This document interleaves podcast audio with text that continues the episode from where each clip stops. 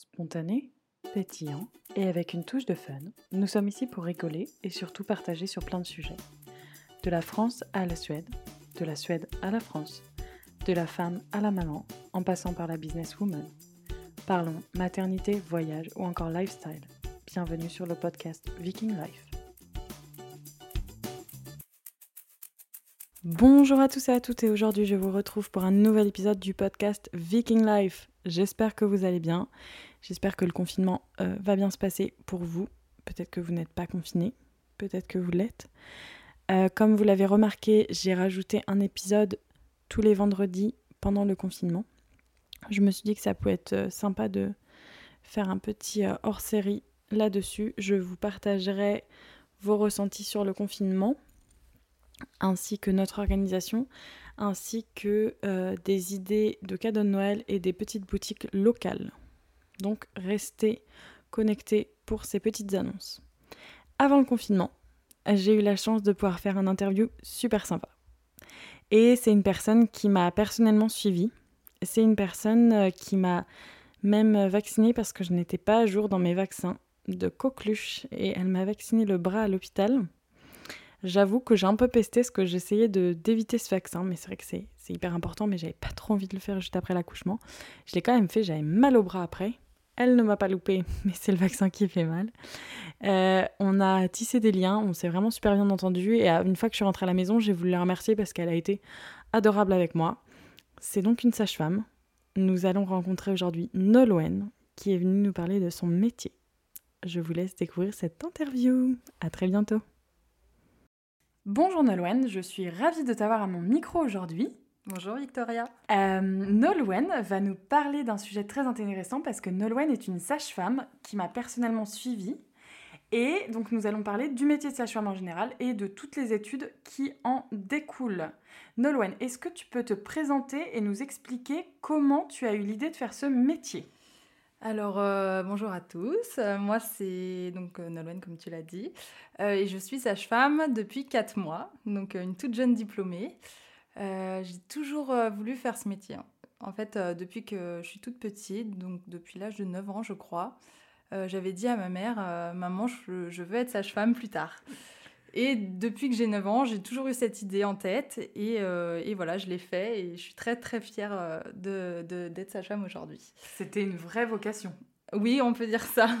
Je, me, je pense que c'est parce que je connais euh, la sage-femme qui a accompagné ma mère pendant ma naissance. C'est vrai? Et ouais, et du coup, je me, j'ai connu ce métier très très jeune et en fait, je trouvais ça magique de connaître la personne qui m'a qui m'a pris dans ses bras la première fois. Et peut-être que c'est ça qui m'a donné envie de faire ce métier aussi. de voir plein de petits bébés tout le temps. C'est ça. Euh, quelles études as-tu faites pour euh, devenir sage-femme? Comment ça se passe? Alors, euh, donc pour être sage-femme, il faut d'abord un bac, donc n'importe lequel. En général, c'est un bac S, la majorité des personnes qui font ça, mais dans ma promo, j'avais des, des, filles qui avaient fait un bac ES, une autre, un bac ST2S, donc il faut un bac. Euh, et ensuite, on passe par la première année de médecine. Donc, il faut passer le concours euh, de médecine. Et ensuite, on rentre dans l'école de sage-femme pour 4 ans. Faut savoir que cette année, ça vient de changer. Et donc, c'est un petit peu différent. On rentre dans le parcours médecine, mais on a 2-3 ans pour se présenter au concours. D'accord. Et si tu n'as pas ton année, ta première année de médecine? Euh, Alors, moi, j'ai pas eu ma première année de médecine du premier coup. J'ai repassé une... Enfin, j'ai redoublé, en fait. Et j'ai repassé mon année. Euh, et je l'ai eu au bout de, de ma deuxième année. Ok. Maintenant, euh, on redouble pas, mais on... je crois que c'est des systèmes de points, je sais plus exactement, ça vient de changer pour justement éviter cette première année de médecine euh, qui est un peu difficile. D'accord. Et euh, du coup, l'école, ça se passe en 4 ans, donc deux années de licence, L1, L2. Ok. L3, pardon. Il y a deux années, euh, c'est L2, L3. Euh, ah oui, parce que tu as fait Parce qu'en fait, la L1, c'est la première année de médecine. Et M1, euh, M2, qui a un grade master, c'est pas vraiment considéré comme un master. On aimerait se battre pour ça, justement, pour avoir, ah bah oui. pour avoir les mêmes droits, mais c'est pas encore gagné. Mince. Et est-ce qu'il y a des reconversions professionnelles possibles? J'ai entendu parler de la passerelle. Oui. Alors, comment ça fonctionne? Alors la passerelle, c'est euh, très très difficile euh, de l'avoir, il me semble. Nous, on avait une personne, je me rappelle quand je suis rentrée à l'école, qui, avait, qui était passée par la passerelle. Donc c'est un dossier, c'est des oraux à passer. Et euh, elle était ingénieure de base, donc ça peut être de tout horizon. Et donc elle a fait la rentrée avec nous et finalement elle est jamais revenue parce que elle avait ses enfants en fait qui étaient à Vannes, l'école était à Nantes et pour elle finalement c'était pas concevable de de faire en fait la route, euh, la route et puis des études qui prennent vraiment beaucoup de temps. Voilà. Combien tu as de stages quand euh, tu fais toutes ces études? Le nombre de stages, je ne sais pas exactement, mais en gros, la première année, on a plus de cours que de stages. Ouais. On apprend euh, les soins infirmiers. Donc on peut être dans tous les services, pas forcément en maternité. On, est, on peut être en cardiologie, en chirurgie vasculaire, vraiment tous les types de services. On apprend à perfuser, à faire des toilettes. Voilà, le, lien avec le patient, voilà, c'est là où on apprend la première année. Et ensuite... Tu l'as fait où, toi? moi, j'avais fait en endocrinologie. Ah oui, donc rien à voir. Non, rien à voir, mais c'était intéressant parce que des fois, il y avait des femmes enceintes, euh, celles qui avaient des diabètes gestationnels, ah, des trucs comme ça. Euh, donc voilà pour ça. Et puis ensuite, plus on avance dans le cursus, plus on a de stages par rapport au cours. D'accord. Donc euh, le nombre de, cours, de stages, exactement, je ne sais pas. Et euh, mais c'est vrai que plus on avance dans le cursus, plus on pratique. Et à la dernière année, on fait. Euh, donc, on avait un premier semestre que de cours. On passait notre mémoire, tout ça, euh, à la fin du premier semestre. Et après, on n'était que en stage pendant cinq mois. C'est là que tu m'as rencontré. C'est là que je t'ai rencontré. et donc, suite à ce stage, voilà, on est diplômé. Et puis. Et tu as fait sur quoi ton master? Mon, ton, ton mémoire, mon mémoire. Mon mémoire, je l'ai fait sur la satisfaction de la péridurale. Euh, au CHU de Nantes. Donc voilà, quel, quel, facteur pouvait influencer la satisfaction des femmes et, euh, qu'est-ce que tu as appris? Vas-y, raconte-nous. Euh, alors, du coup, globalement, les femmes sont très satisfaites de cette méthode de nanalgésie. C'est celle qui est majoritairement utilisée aujourd'hui. Et ce qui est ressorti, enfin, ce que j'ai montré à la fin, c'est que il y a un cycle pendant l'accouchement, c'est que les contractions donnent de la douleur, ça on le sait. la douleur crée des endorphines et les endorphines créent l'ocytocine qui donne, elle, plus de contractions, qui donne plus d'endorphines. Qui... Voilà, c'est un cycle continu. Et, euh, et, moi, ce que j'ai voulu montrer, c'est que vu que la péridurale, elle, enlève dans le cycle la douleur, qu'il faut qu'on continue euh, de créer des endorphines d'une autre manière que par la douleur. Et donc ça peut être des papouilles du conjoint euh, ou de la conjointe euh, envers la femme qui va accoucher, euh, ça peut être euh, plein d'autres choses. Ah oui, donc c'est super intéressant, c'est toutes ces endorphines et tout ça, c'est assez scientifique. Tu as fait un bac S, toi? Oui. oui. Et autrement, donc une fois que tu as fait tous ces stages, tu es diplômée. Quand tu arrives sur le marché du travail, est-ce que c'est difficile de trouver un travail? Alors non, c'est pas difficile parce que l'été, tous les établissements ont besoin de sages-femmes. Donc on sort du diplôme en général, on est diplômé fin, fin juin. Et euh, beaucoup, beaucoup d'établissements envoient leur euh, offre, tout ça. Moi, j'ai la chance d'avoir fait tout mon stage intégré euh, dans la maternité qui m'a embauchée. C'est pour ça aussi que je l'ai fait. j'ai fait ce stage en fait dans cette maternité pour pouvoir être embauchée par la suite. Ouais. Donc ça s'est fait très bien. En plus, le, la, la, la, transition s'est fait très doucement parce que en fait la veille j'étais étudiante et le lendemain j'étais sage-femme. donc donc ça a été ça s'est fait très facilement. Ce qui est difficile, c'est de garder le poste euh, le plus longtemps possible. Le plus longtemps possible. voilà. Donc il y a besoin l'été, il n'y a pas forcément besoin après. Ouais. Euh, ça dépend des maternités, ça dépend des endroits. Et euh, c'est vrai qu'une titularisation pour un métier de sage-femme, il faut compter minimum 5 ans. Ok. Est-ce que ça t'intéresserait d'être sage-femme libérale? Pour l'instant, non. Ok. Mais je pense que je le serai plus tard euh, en milieu fin de carrière. Ouais. Je me ferme pas à ça parce que j'ai beaucoup apprécié mon stage en, en libéral. Ce qui me manquerait, c'est euh, les naissances. Ouais. Voilà. Donc, euh, parce que quand tu es en sage-femme libérale, tu n'as plus de naissance, mais par contre, tu suis les patientes. Quand tu es à l'hôpital, tu suis pas les patientes. Alors, à l'hôpital, on peut suivre les patientes. Ah oui. Euh, voilà, il y a les consultations euh, à l'hôpital, on peut y être. En général, c'est à partir du septième mois. Mais on, peut avoir quelques consultations euh, de début de grossesse et suivre toute la grossesse à l'hôpital. Mais en libéral, ce qu'on a en plus, c'est le suivi gynécologique, c'est la prévention, c'est les cours de préparation à la naissance. Bon, il y en a à l'hôpital aussi hein, un petit peu, mais c'est, je pense que c'est une autre, une ambiance un peu différente. Et c'est très très riche aussi le libéral, où il y a plein de choses et, et on peut aussi passer plus de diplômes, faire euh, de l'échographie en libéral, on peut aussi le faire à l'hôpital, ça peut être de l'hypnose, de, l'acupuncture, il y a vraiment plein plein de choses à faire. Les naissances, c'est très rare que les libérales fassent euh, les naissances à domicile. Ça existe, mais c'est très très rare. Et euh, donc moi, c'est ce qui me manquerait. Est-ce que j'en parlais avec ma sage-femme qui m'a suivie du coup à Guérande et elle me disait euh, c'est ce qui me manque beaucoup. Elle était avant à la maternité de mm. Saint-Nazaire, mais il parle d'un futur peut-être plateau technique, mais le problème c'est qu'elle me dit avec mon planning, mes enfants, ma famille, de réussir à conjuguer les naissances, le libéral plus ma famille, c'est hyper compliqué. Et je pense que peut-être arriver à un, certain moment dans ta vie, euh, peut-être qu'aussi euh, bah, les gardes de nuit et tout ça, ça mm. devient difficile à gérer. Alors, il faut savoir que les gardes de nuit, pour celles qui ont des enfants, apparemment, c'est très pratique. Ah bon Parce que même si elles dorment pas beaucoup, euh, le matin, elles peuvent emmener leurs enfants à l'école, elles peuvent les chercher aussi le soir. Et voilà. Donc, ça, c'est un côté plutôt pratique, finalement, pour celles qui ont des enfants. Bien. Ouais. Et je, enfin, moi, l'idée que j'ai des sages-femmes en libéral pour euh, mes collègues euh, que je connais qui font du libéral, c'est que c'est quand même assez prenant. Elles travaillent vraiment beaucoup et et quand elles ont fini leur journée, bah faut qu'elles continuent leur comptabilité. Euh, il y a des, il y a toute l'administratif. Voilà, il y a l'administratif. Après, le côté positif, elles ont tout leur week-end aussi. Ouais.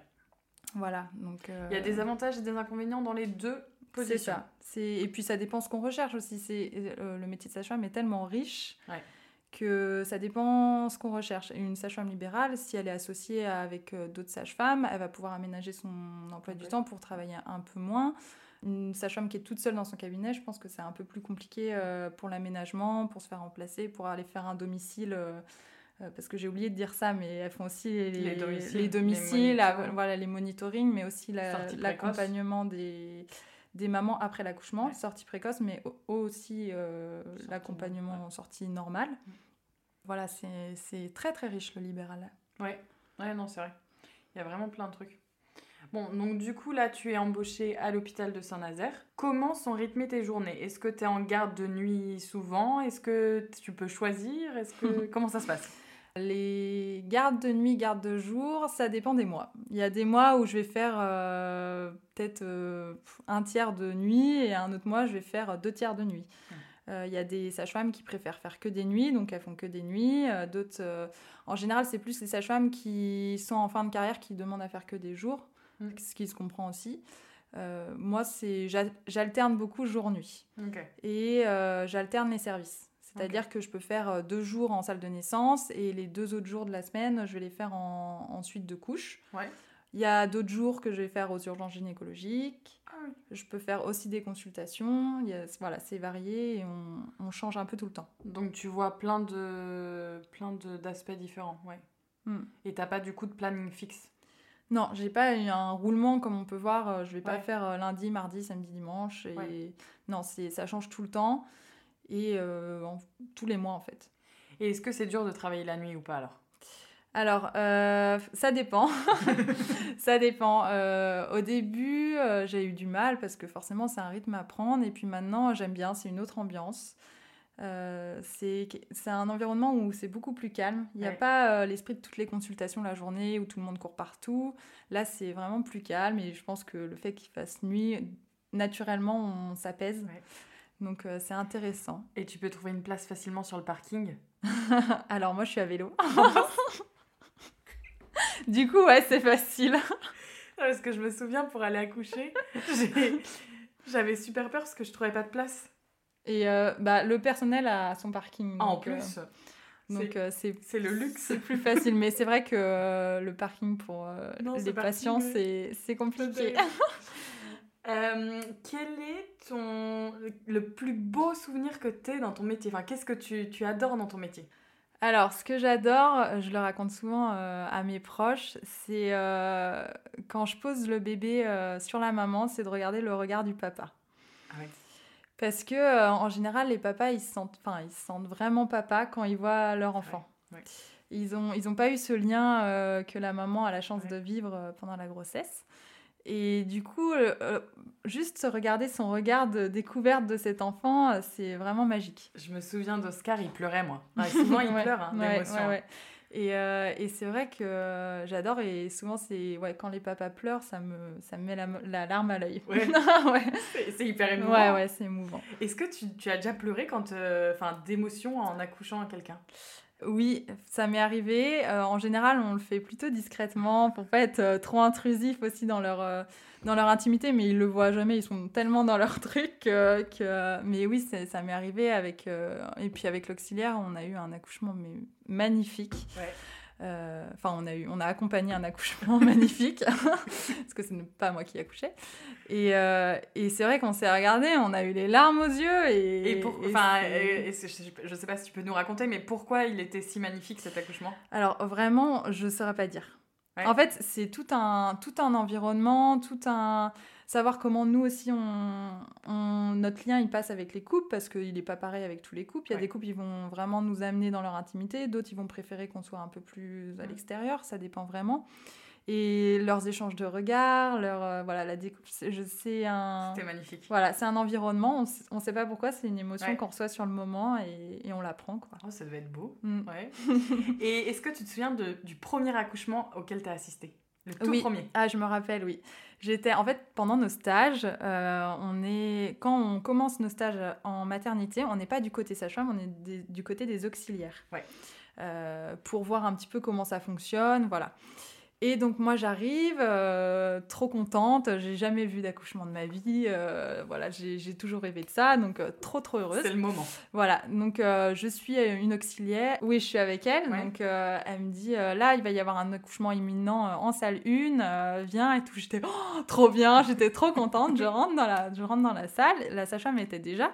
Elle, elle, elle savait. Enfin, je lui ai juste dit, je suis Nolwenn, c'est mon premier jour, je suis étudiante sage-femme. Mais elle avait aucune idée de mon niveau, rien du tout. Et là, elle fait euh, Nolwenn, vite, mets tes gants. euh, On en- euh, mets tes gants et tout. J'étais là, j'étais, mais je suis du côté auxiliaire, j'ai jamais vu d'accouchement. Dans ma tête, c'était Bagdad. J'ai fait, ok, je vais mettre mes gants. Alors, les gants stériles, il faut savoir qu'il y a une manière de les mettre pour pas les destériliser. Moi, c'était la première fois que j'en mettais dans l'urgence. Donc, j'ai galéré, mais comme jamais. Je voyais la sage-femme me regarder en disant, mais qu'est-ce qui est fou J'étais, bon, je mets mes gants. Et là, euh, là euh, je me mets à accompagner la naissance avec la sage-femme. J'étais, c'était pas du tout prévu. C'est le premier accouchement que je vois. C'est le premier accouchement que j'accompagne. Donc là, je pose le bébé sur la maman et je tremblais de partout. J'avais les larmes aux yeux, je voyais plus rien de ce qui se passait autour de moi. Et la sage-femme, elle me regarde, elle me fait Mais t'es du côté auxiliaire normalement Je fais Bah oui Et je me mets à pleurer, j'étais trop contente. Elle m'a dit Bon, bah voilà, c'est fait. C'était magnifique du coup. Ah oui, oui, du coup, ouais. Et la maman a rien vu? Non, non, rien du tout. Bah, elle était dans son truc. C'était un accouchement sans péridurale en plus, donc euh, Ouais, elle était, vraiment, euh, euh, voilà, magnifique. c'était ouais, c'était un très très beau moment. Ça devait être magnifique. Oui, ouais. Je sens encore l'émotion. ouais, ouais, mais rien que d'en parler, je me suis dit, Oh, c'est le premier que j'ai, enfin, le premier que j'ai vu, le premier où j'ai vraiment assisté, quoi. J'étais pas que spectatrice Ouais. et et c'était vraiment chouette. Ouais. Donc ça, c'était un super, euh, super souvenir. Est-ce que tu as des souvenirs rigolos à nous raconter? Alors, ouais, j'en ai plusieurs. J'ai, euh, quand j'étais étudiante, donc c'était une journée où c'était vraiment le rush, quoi. Toutes les salles euh, d'accouchement étaient occupées. Et là, on reçoit une dame, euh, c'est son cinquième bébé, elle est à 3 cm. Bon, on se dit que ça va aller très vite. La sage-femme avec, qui j'étais était occupée dans une autre salle. Elle m'a dit Nolwenn, occupe-toi de cette dame en attendant une salle d'accouchement, quoi. Parce qu'elle était dans une autre salle d'attente, quoi, pour, pour attendre. Elle voulait sa péridurale. Et, euh, et du coup, j'étais OK. Euh, moi, j'étais j'étais en, en deuxième année d'école, donc euh, voilà, c'était le début pour moi. Et j'accompagne cette dame, donc sans péridurale, qui avait un travail très rapide. Mhm. C'était une dame qui était d'origine africaine, donc c'est les dames qui sont vraiment spontanées, qui Mhm. disent tout. Et euh, j'essayais de lui mettre son monitoring, impossible. Elle m'arrachait les sangs dans tous les sens. Euh, je- J'étais là, j'étais, Euh, s'il vous plaît, madame, euh, j'aimerais poser le monitoring. Avec ma petite voix toute timide et tout, mais elle m'arrachait tout. J'étais, Euh, qu'est-ce que vous voulez faire? Vous voulez prendre une douche? Et là, elle m'arrache sa bouche, elle, elle prend le, le pommeau de douche, elle arrose partout dans la salle. Elle était en train de crier. Et j'étais là, je l'examine, elle était à 8 cm. Je me suis dit, oh mon Dieu, elle va accoucher là, là. euh, Y a a plus le voilà, choix. voilà. Et j'étais, j'étais, euh, elle me disait euh, tu vas me faire pousser maintenant? J'étais bah non je peux pas. Enfin attendez il faut attendre la dilatation complète. Moi j'étais dans mon truc d'étudiante euh, je, je, paniquais totalement. Elle m'attrape par le col. Elle m'attrape par le col et elle me fait tu vas me faire accoucher maintenant. Et moi j'étais là j'étais euh, c'est à dire que je ne sais pas. Et là, et là, je vois la tête arriver. J'ouvre la porte de la salle d'attente. J'ai fait, j'ai besoin d'une sage-femme maintenant. Et là, pouf, le bébé était là, je l'avais dans les bras, la sage-femme elle arrive, elle fait Bon, Nolwenn, tu fais les accouchements toute seule maintenant. Et voilà, et, euh, et c'était ouais, c'était vraiment drôle. Et la, la, la maman après, elle m'a dit oh, Je suis désolée, je vous ai traité tous les noms, mais elle pouvait, hein, parce qu'elle a eu un travail formidable. Elle était toute euh, seule? Elle était toute seule, ouais. En plus Ouais. toute Mais- seule avec elle. Ça- ouais, oui, mais euh, moi, je, en plus, je- j'avais pas trop d'expérience, quoi. Je Et savais pas trop quand tu dis euh, t'as pas trop d'expérience, est-ce que euh, entre la théorie des cours que vous apprenez et la pratique, il y a une grande marche. Oui. ou- Ouais. Parce que pour moi, la pratique, moi, ce qui me manquait là, c'était euh, euh, de l'humain, beaucoup d'humain. Ouais. De savoir comment la rassurer, savoir comment gérer. Parce que je pense que moi, étant paniquée, ça.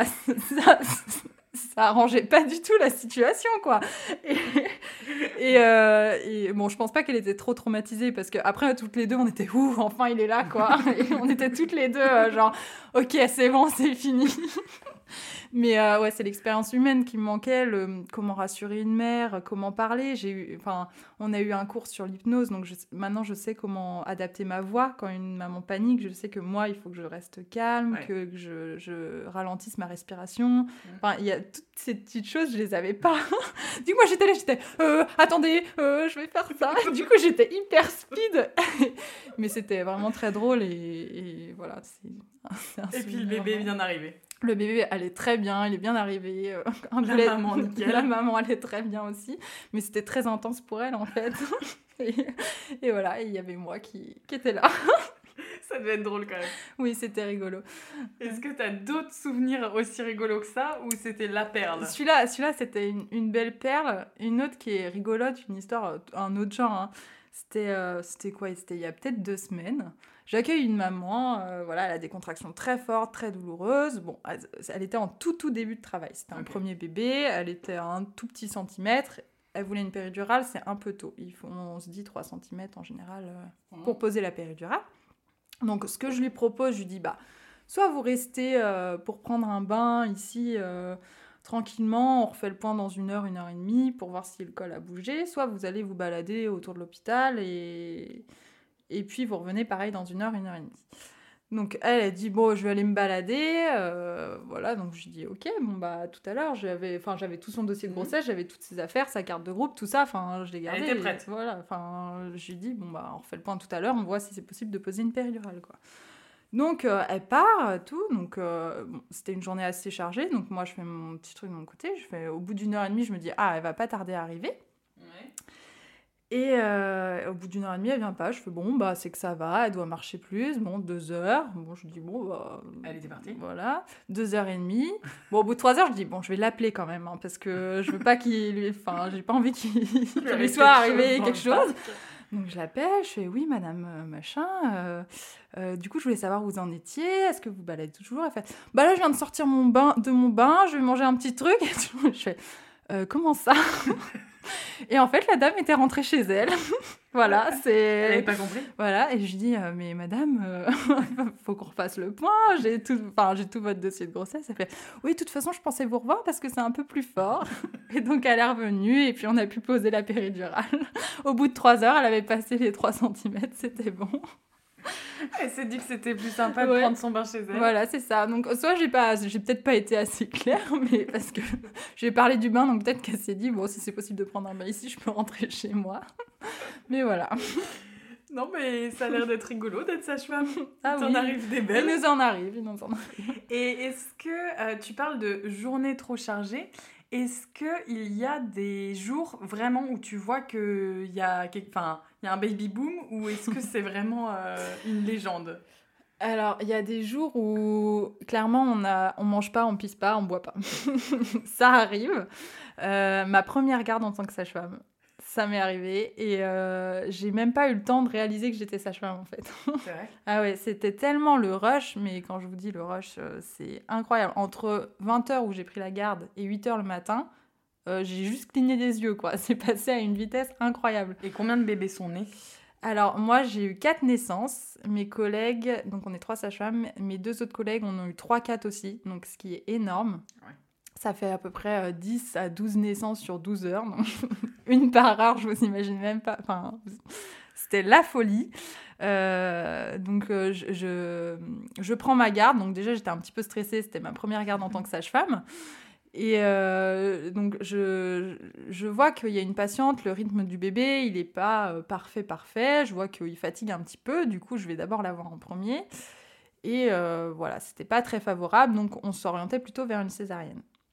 Mais entre-temps, j'avais mon autre patiente qui avait envie de pousser. Donc, je pars, je pars euh, accompagner la naissance de la patiente qui avait envie de pousser. Je sors, je vois mes collègues sont partis en césarienne avec ma patiente.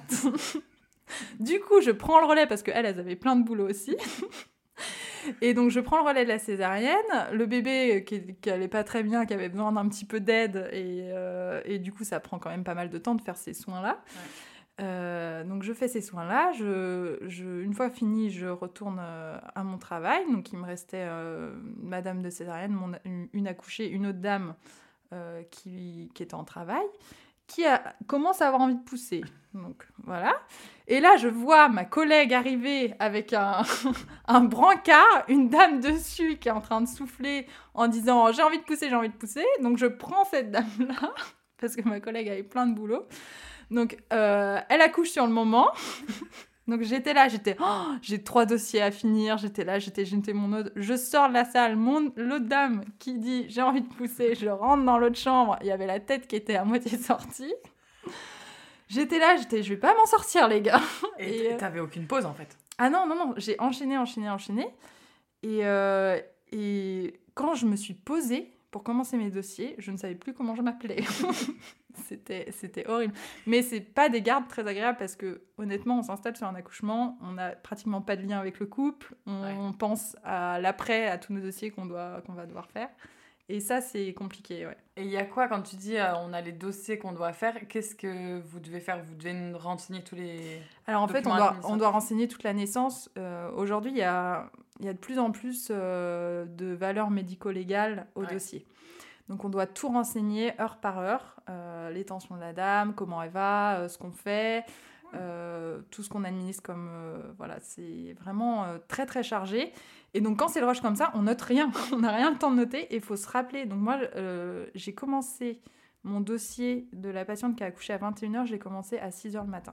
Donc il fallait que je me rappelle de tout ce que j'ai fait en fonction des horaires. C'était Ah oui. ma première garde en tant que sage-femme, alors je vous dis que... Et tu peux les noter ou. Alors en Comment général, on note sur le monito qui défile sur papier. Ok. Et euh, comme ça, on se dit, si j'ai pas le temps euh, de noter dans l'ordinateur, euh, j'aurai sur mon monito Ouais. voir ce que j'ai fait. Donc, dans l'idéal, on fait ça. Euh, J'avoue, moi, c'était ma première garde en tant que sage-femme. euh, voilà, T'as je- pas trop fait ça. j'ai j'ai- parfois j'ai fait, à- à- au bout du deuxième dossier, je me suis dit, il faut vraiment que je le note parce que sinon, je vais être, je vais être submergée, quoi. Et, euh, et ouais, ça prend beaucoup de temps. euh, les dossiers, c'est Ah, c'est très je chronophage. qu'il y avait Mm. autant d'administratifs derrière en fait. Ouais, il y a beaucoup, beaucoup d'administratifs. Autant donc que d'humains, je pense, et voire plus. Et après, euh, il y a vachement aussi d'administratifs quand on est à la... en retour de couche, enfin à la maternité. Oui. euh, en... Bah, pareil, en fait, tout ce qu'on fait, chaque examen qu'on fait, on le, on le note dans un, dans un logiciel. Ouais. Euh, tous nos soins, toutes les ordonnances, c'est tout, tout ça, c'est répertorié dans un logiciel de soins. Donc ça met euh, vraiment, euh, vraiment du temps. ouais. Ouais, je savais pas qu'il y avait. Je savais pas qu'il y avait autant de de- d'administratifs derrière. Et est-ce que sur une garde normale, comment combien de naissances tu vas faire? Enfin Mmh, normale. sur- ouais, une garde, norm- normale. Alors moi, j'ai la particularité, soit je tombe sur des gardes très chargées, soit je tombe sur des gardes où il n'y a rien. Mais là, ça doit être long du coup. Ouais, c'est très long. Ouais. Euh, en général, on dit un, accou- un accouchement euh, par sage-femme, par garde, voire deux. Ouais, c'est déjà pas mal. Ouais, pas. Et combien Est-ce qu'il y a beaucoup d'accouchements en... Enfin, la césarienne, est-ce qu'il y en a beaucoup qui accouchent en césarienne ou c'est principalement en urgence? En pourcentage, je saurais pas dire. Entre, je pense qu'il y a plus de césariennes programmées que de césariennes en urgence quand même. Après, euh, niveau pourcentage, il y a plus d'accouchements en voix basse, ça c'est sûr. Et euh, pour quelle raison on peut programmer une euh, césarienne, par exemple? Alors en général, c'est euh, si, par exemple, le bébé se présente pas par la, la tête en bas, s'il a les fesses en bas, euh, et en, fonction de l'anatomie de la maman, donc on fait une radio du bassin pour voir si euh, ça peut passer euh, par voie basse, parce qu'il faut savoir que la tête c'est l'élément le plus gros du, du corps du bébé. Donc quand il se présente par le ciel, il faut qu'on soit sûr qu'une fois que les fesses passent, la tête passe aussi. Donc pour ça, on fait une radio du bassin. Si le bassin, on voit qu'il est trop juste, on programme la césarienne. Si le bassin, on voit qu'il est bien dans les normes qu'on souhaite, c'est la maman qui choisit. Ok. Elle choisit si euh, elle veut bien accoucher voix basse ou si euh, ça sera une, une césarienne. Ok. D'accord. Euh, par exemple, il y a ça. Il y a si le bébé il est estimé un peu trop gros, des choses comme ça, parce que c'est des accouchements qui sont un peu plus à risque. Et donc, c'est dans ces cas-là, on fait des césariennes. S'il y a déjà eu des césariennes aussi précédemment, on appelle ça un utérus cicatriciel. ok. Quand il y en a eu plusieurs, c'est une césarienne. Et s'il y a eu une césarienne dans l'antécédent, voire deux, c'est un peu plus rare, mais on peut accepter la voix basse. Ok. Tout dépend des pathologies des mamans, du coup. Mm. Ok. Et qu'est-ce que tu aimerais transmettre à toutes tes patientes ou à toutes les mamans qui vont accoucher aujourd'hui? Alors, il y a beaucoup, beaucoup de choses à transmettre aux mamans et aux papas aussi, enfin aux Ah oui. couples en, Oui. en général. euh, c'est de leur faire, enfin, qu'ils se fassent confiance parce que ils ont beaucoup de choses, on leur, on leur donne beaucoup d'informations, peut-être pas toujours les mêmes. Euh, donc, même avant la naissance, même après la naissance, ils ont beaucoup, beaucoup d'infos. Et des fois, ils se perdent un petit peu, je pense, et peut-être qu'ils se sentent pas bons parents parce que c'est pas, ils font pas exactement ce qu'il y a écrit dans les livres. Mais finalement, il faut qu'ils se fassent confiance et, et qu'ils fassent à leur manière et, et comme ils peuvent, quoi. C'est beau ce que tu dis. non, mais c'est vrai en plus. bah, c'est vrai. Ouais. c'est- Et est-ce que tu as beaucoup, je reviens sur les accouchements, est-ce que tu as beaucoup d'accouchements sans péridurale? Euh, J'en ai plus avec péridurale. Ok. Il y, en a, il y en a un peu plus. En général, c'est 70% avec Ok. péridurale. Euh, J'en ai sans péridurale. On a la chance à Saint-Nazaire d'avoir une salle physio. Ouais. Euh, où les mamans peuvent choisir euh, d'accoucher euh, sans péridurale et donc de la manière dont elles veulent. Donc ça m'est arrivé de faire plusieurs accouchements dedans et même dans d'autres salles sans péridurale. hein. Ça, Bien sûr, ça dépend de sa disponibilité. Mais c'est vrai que c'est beau. J'ai souvenir d'un accouchement sur, sur le tatami à quatre pattes qui était Magnifique, magnifique. Ouais, ouais. Et pour la petite anecdote, parce que j'ai rencontré Nolwenn lorsque j'ai accouché de William, comme je l'ai dit précédemment, et je voulais, j'avais ce projet d'accoucher dans cette salle, je sais plus comment elle s'appelle, Coquelicot. la salle Coquelicot, j'allais dire Lila, j'étais pas loin. Et en fait, je n'ai pas eu le temps d'arriver jusqu'à cette salle, j'ai accouché dans la salle euh, de pré-travail, la salle Saphir. Donc euh, je m'en souviens, et Nolwenn m'a m'a rencontré le lendemain matin avec mon bébé, parce qu'elle m'a fait tout mon suivi de couche. Donc voilà comment on s'est rencontrés. Euh, Est-ce que, donc toi tu viens juste euh, là d'être euh, diplômée, est-ce que tu as hâte d'être maman à ton tour? Alors oui, j'ai hâte parce que je pense que euh, c'est un petit truc qui me manque. Euh, parce que même si j'ai énormément d'empathie, de compassion avec les mamans, je pense que euh, je pourrais jamais les comprendre parce que j'ai pas vécu ça. Et je trouve ça tellement magnifique. euh, là, je parle pour mon côté de sage-femme. hein, je parle Ouais. pas mon côté euh, de femme. Mais mon côté sage-femme, je pense que ça pourra apporter énormément dans le- l'empathie, la compassion que je peux avoir pour, euh, pour les patientes et aussi aux sensations de l'accouchement parce que moi, je, je l'ai appris en entendant, mais euh, je sais pas ce que c'est cette sensation Ouais. Et, euh, et mon côté femme, bien sûr, euh, je pense que je pense qu'en moi, je, je suis déjà mère. J'aime déjà mes enfants que je n'ai pas. Mais, euh, mais voilà, je pense que... Oh, c'est beau Non mais c'est vrai Ouais. Ouais, c'est magnifique. Est-ce que ton chéri est prêt À être papa? Bah ouais. Alors quand je lui raconte toutes, toutes mes histoires de, que je ramène après le boulot, il me dit « Ah, faut que je me renforce hein. Parce que c'est vrai que l'autre fois, il était pas très bien quand euh, j'avais coincé ma boucle d'oreille, que j'avais saigné un petit peu. Il s'est assis, il a fait « Faut que je me renforce pour l'accouchement. » Mais peu. voilà, je pense que... Je pense que pff, on- Est-ce qu'on est prêt Euh, Je sais pas. Est-ce qu'on peut se préparer? Je ne pense pas. Non, je pense pas non plus. Voilà, je... tant qu'on connaît pas, c'est- Mm. l'inconnu et puis on verra. Ouais. Advienne que pourra. Exactement. Et est-ce que tu peux nous parler dans cette situation un peu particulière des accouchements avec la situation du coronavirus? Comment ça se passe quand on accouche là en ce moment? Alors, ça dépend des maternités, mais euh, à Saint-Nazaire en tout cas, quand la maman arrive aux urgences, le papa n'a pas le droit de venir tant qu'on ne l'admet pas euh, à l'hôpital. D'accord. Tant qu'on ne l'admet pas en salle de naissance, le papa pas, ne peut pas venir. Euh, une fois que la dame est en travail ou qu'on l'admet, elle peut rentrer dans la salle de naissance. Donc ça, c'est la particularité qu'il y a encore. Et le port du masque est obligatoire, donc déjà pour tous les soignants, pour le papa, la maman, sauf à la naissance, à l'accouchement, on, euh, les autorise à enlever le masque, parce que c'est vrai que c'est un moment particulier et c'est pas euh, forcément euh, très fun de pousser avec un masque. donc ce qu'on fait, c'est que l'hôpital nous a mis à disposition des masques FFP2 pour nous protéger, nous soignants, et permettre aux patients et enfin aux couples de d'enlever leur masque en fait tout simplement pour que ça soit un moment un peu plus agréable. ça doit être hyper dur de pousser avec le masque. Oui, bah moi j'en ai, j'en ai pas vu beaucoup. Euh, même euh, avant, on peut pas. Je, trouve qu'on peut pas demander à une, une femme de pousser avec son masque. Enfin, c'est après c'est ma vision des choses. Euh, voilà, nous on a la chance à Saint-Nazaire d'avoir des masques FFP2 de proposer pour nous pour ne pas, enfin pour pas qu'elles poussent avec leur masque. Donc ça c'est chouette. Et en maternité, il n'y a que les papas qui peuvent euh, être, euh, venir. Donc, euh, ils viennent quand ils veulent. Par contre, il n'y a pas de limite d'horaire. Mm. Ils viennent quand ils veulent et c'est limité au papa. Mm. C'est déjà pas mal. Mm. Parce que j'ai vu qu'il y avait une grosse polémique sur les accouchements avec les masques. Il y avait certaines personnes qui vraiment demandaient à ce que les, les, mamans poussent avec le masque. Ça dépend des établissements, des règles. voilà. Nous, on a la chance de ne pas pouvoir infliger ça, entre guillemets, euh, aux, parents.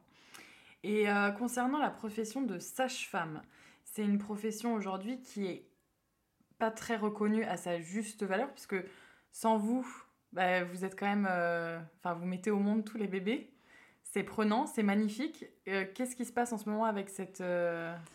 Alors oui, le métier de sage-femme, en fait, il est très peu connu en France. Enfin, il est très peu connu. Moi, j'ai énormément de patientes qui me disent Ah, mais en fait, je connaissais pas du tout euh, le métier de sage-femme avant, euh, avant d'être enceinte. Ou, c'est vrai que ou quand je parle autour de moi, je dis que je suis. Quand j'étais étudiante, je disais Je suis étudiante, c'est 5 ans d'études. Et on m'a dit Ah, 5 ans d'études juste pour apprendre un accouchement, bah, tu dois pas foutre grand-chose. Donc là, ça te fout un peu les boules. Euh, parce que l'accouchement, finalement, c'est un dixième de ce qu'on fait. On fait énormément de choses. Et donc déjà, le, ce métier-là, il n'est pas connu, euh, il est mal connu. En plus, je viens juste de dire, vous mettez au monde les bébés. ouais, mais c'est ça en fait, on est ramené à ça, mais on fait tellement... En fait, on, on, fait le suivi gynécologique, on, la sage-femme, c'est le savoir de la femme en général, la femme en bonne santé, de l'adolescence à, sa mort. Hein. Euh, clairement, on fait de la rééducation même de patientes qui ont 80 ans. Donc, euh, tant que ça reste dans la physiologie, dans une femme en bonne santé, nous, on peut dépister toute pathologie et on oriente vers, euh, vers les spécialistes. Donc, ça, c'est pas. Les femmes, elles savent pas qu'elles peuvent avoir leur suivi gynécologique par les sages-femmes. Enfin, ça, ça, commence à se savoir, mais, mais quand je parle à des copines, bah, tu, pourquoi tu vas pas voir une sage-femme? Parce qu'elle n'arrive pas à avoir son rendez-vous avec son gynécologue. Elle fait, mais les sages-femmes, c'est pour les femmes enceintes. et je dis, mais non, en fait, c'est il y a plein, plein de choses. Non, mais et c'est vrai, et même moi, quand au début j'étais suivie par euh, une sage-femme, on me disait, ah, mais pourquoi tu vas pas voir un gynécologue? Bah, pour. Enfin la sage-femme, je sais très bien faire tout, tout, mm. ce que j'ai besoin. C'est ça. On, on, peut faire tant que ça reste euh, physiologique. Donc euh, ça, déjà, c'est le premier point où on n'a on pas trop de visibilité sur nous. Même dans les petits fascicules qu'on va voir chez le médecin, euh, c'est demander l'avis à votre médecin ou votre pharmacien. Et on est un peu les grandes oubliées. On a été les grandes oubliées du Ségur de la Santé, on l'a entendu. on n'a pas été invité voilà, donc euh, on, est pour l'augmentation de la rémunération, on est augmenté 183 euros. C'est des chiffres qui se basent sur des métiers paramédicaux, alors qu'on est, une, on est un métier médical en fait euh, à part entière. Donc là aussi, on est oublié. On voilà, on n'a pas un salaire euh, de bac plus 5 métier médical, ça c'est sûr. certains disent parce qu'on a un métier de femme pour les femmes. voilà, c'est on a un, des compétences qui sont élargies ces dix dernières années vers la gynécologie, tout, ça, et même en libéral. elles font tellement de choses, les, libérales, et elles aussi, elles, c'est des grandes oubliées. Donc euh, c'est vrai qu'on aimerait un peu plus de visibilité et, plus de reconnaissance, ça c'est sûr. Et est-ce que tu sais d'où ça vient le nom sage-femme? oui, alors sage-femme, euh, c'est pas c'est pas parce qu'on est on a de la sagesse ou des choses comme ça. Euh, sage-femme, c'est qu'on a le savoir, la connaissance de la femme euh, en bonne santé en fait. C'est voilà et on dit on dit un sage-femme et pas un sage-homme comme on peut entendre. Est-ce que tu as beaucoup d'hommes qui font ce métier? Alors ça représente à peu près 1% de la profession. Donc ah il y en a très très peu. Et on les remercie d'être là quand même. Hein. Ils sont bien courageux. Bon bah super, on a su ce que voulait dire le mot sage-femme, je ne savais pas personnellement. Merci beaucoup Nolwenn pour toutes ces informations, j'ai été ravie de t'avoir mon micro. Merci à toi. Et puis bah je te reverrai pour d'autres aventures, on va peut-être euh, continuer ce podcast en faisant euh, sur d'autres sujets, si ça vous intéresse. Merci beaucoup et à très bientôt.